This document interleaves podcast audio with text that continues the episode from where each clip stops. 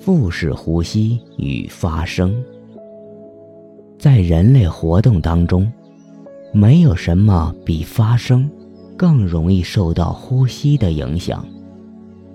正确的呼吸能够减轻声带的紧张，而往往正是这种紧张，使我们发出的声音变得嘶哑、尖锐，或者张口结舌，声音微弱。要想改变这种状况，你必须首先确保呼吸的方法是正确的，其次。则要确保吸入的空气能够在身体内部转化为能量。无论是在唱歌还是在说话过程中，我们都会通过使胸部、肩部或颈部的肌肉紧张来补充欠缺的能量。即便如此，也往往无法达到目的。我们的声带。仍然会变得僵硬，发出的声音仍然很沙哑，音量也远远没有达到要求。此时，就十分需要腹式呼吸的支持。腹式呼吸是指吸气时让腹部胀起，呼气时让腹部缩紧。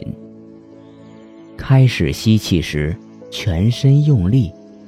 此时，肺部和腹部都会因充满空气而鼓起，但还不能停止，仍然要继续吸气，然后屏住气息三到五秒钟。这时你会感到紧张。接着，用七到九秒钟缓缓将气呼出。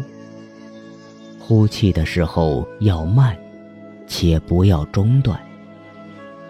腹式呼吸能够充分调动横膈膜、胸部、肩部、喉头等的运动，调节气体流动。呼吸是发音的基础，因而学习一种正确的呼吸技巧，养成良好的呼吸习惯。对于发声，对于充分利用声音疗法治疗我们的各种疾病，改善身体不良状态是非常重要的。声音也有自己的形象，和我们的容貌同样重要。我们的性格、精神状态以及气质，都可以根据我们如何发声来评判。一个人的发声方式与他看待事物的态度是有关的。精力充沛而富有表现力的演讲，能够深深地打动听众；而气喘吁吁或者疲惫不堪的嗓音，却可以损害最富有魅力的表情。正确的呼吸方式。是出色声音的一个重要因素。借助深呼吸，嗓音欠佳通常可以得到弥补，演讲中的瑕疵由此被消除。我们的声调、音色以及声线都是可以被培养的，普通的嗓音也可以被改良。而良好的嗓音可以变得更加完美无瑕。嗓音的特性在于，它能够根据全人类共有的元音发音规律来表达情感。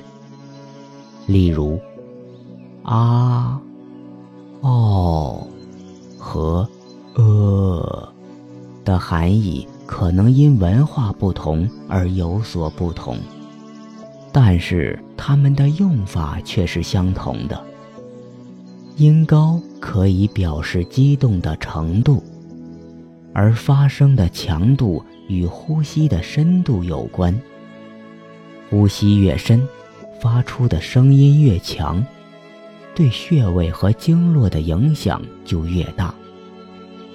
我们进行的每一次深呼吸，都能够给我们一种幸福感，使我们感到愉快。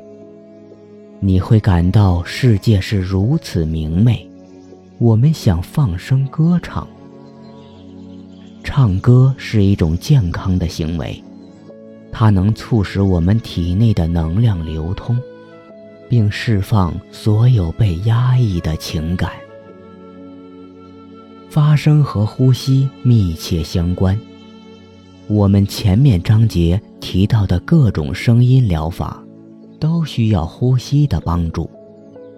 因此，正确的呼吸方式是声音疗法有效实现的保证。那么，如何让呼吸帮助发声？如何让呼吸带来的能量？协助我们重塑健康呢？